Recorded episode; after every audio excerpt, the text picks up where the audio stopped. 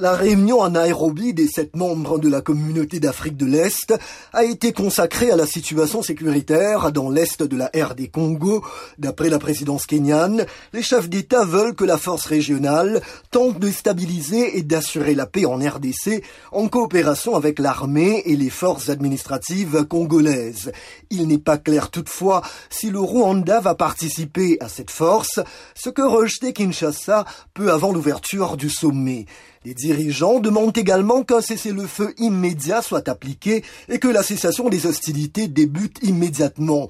Les tensions ont redoublé ces dernières semaines entre la RDC et le Rwanda avec la résurgence de la rébellion du M23. Kinshasa accuse Kigali de soutenir ces rebelles, ce que Kigali dément.